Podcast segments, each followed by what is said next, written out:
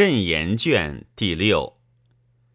言之祸，无论优劣也；语之弊，由人取舍也。君子不道虚言，实则逆耳；小人不表真心，伪则障目。